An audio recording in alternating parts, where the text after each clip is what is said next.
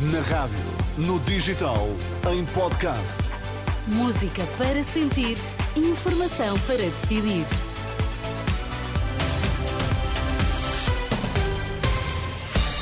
São as notícias das seis na Renascença com a Marisa Gonçalves. Para já os destaques, bom dia. Bom dia, Miriam. O Tribunal de Contas faz uma avaliação negativa ao desenvolvimento do PRR até ao final de 2022. Concentrações de polícias e carros de patrulha parados, formas de protesto para reivindicar melhores condições de trabalho. Uma auditoria do Tribunal de Contas revela que apenas 8,5% dos beneficiários diretos e finais do Plano de Recuperação e Resiliência, o PRR, receberam o apoio em dinheiro pelo projeto em que estavam envolvidos. Significa que em dois anos, 2021 e 2022, as entidades e empresas tinham recebido apenas cerca de 1.410 milhões de euros. Os auditores fazem uma avaliação desfavorável da forma como evoluiu o PRR. O Tribunal de Contas recomenda ao Governo a aceleração dos fundos europeus. Noutro plano, o Tribunal de Contas considera também que o, o, o programa Portugal 2020 teve uma aceleração em 2022, o seu penúltimo ano de execução, mas ao mesmo tempo os auditores ressalvam que alguns programas têm níveis de absorção de fundos preocupantes. Ao início desta madrugada mantinha-se para além de Lisboa um protesto dos polícias que tinha começado ao final da tarde com a paragem dos carros de patrulha e que depois transformou numa vigília frente à Assembleia da República.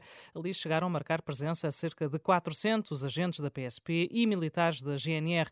Reivindicam melhores condições de trabalho, melhores salários. Além disso, contestam o que dizem ser um tratamento desigual ao ter sido atribuído um novo suplemento de missão apenas à Polícia Judiciária. Ontem, carros de patrulha da PSP, do Comando Comando Metropolitano de Lisboa ficaram parados à porta das esquadras ao final da tarde. Situação confirmada por Paulo Santos, da ASPA, Associação Sindical dos Profissionais da Polícia, que diz ter-se verificado também essa situação em vários outros pontos do país por várias partes do país. A verdade é que na, no Comando Metropolitano de Lisboa tem acontecido com maior vigor. Aquilo que sabemos é que várias viaturas estão dadas como inoperacionais, ou seja, inaptas para o serviço.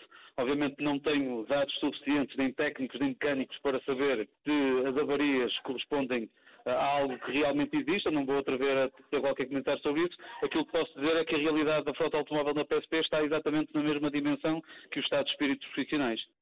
Declarações de Paulo Santos, da ASP, a Associação Sindical dos Profissionais da Polícia, tem já agendadas várias concentrações pelo país eh, para o último dia deste mês.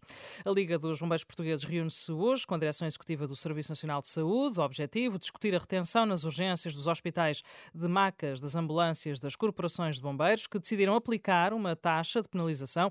A medida foi ontem aprovada numa reunião do Conselho Executivo da Liga de Bombeiros e prevê que a aplicação das taxas comece comece já amanhã, caso não seja apresentada hoje uma solução pela direção executiva do SNS. No Japão, subiu para 180 o número de mortos após o forte sismo do dia 1 de janeiro. O mais recente balanço das autoridades dá conta ainda de pelo menos 120 pessoas desaparecidas. Cerca de 28 mil moradores das áreas mais afetadas permanecem em centros de evacuação. Os maiores danos verificaram-se na província de Ikishiwa, onde mais de 250 casas foram destruídas. Esta região continua a enfrentar a escassez de energia, água e também de combustível.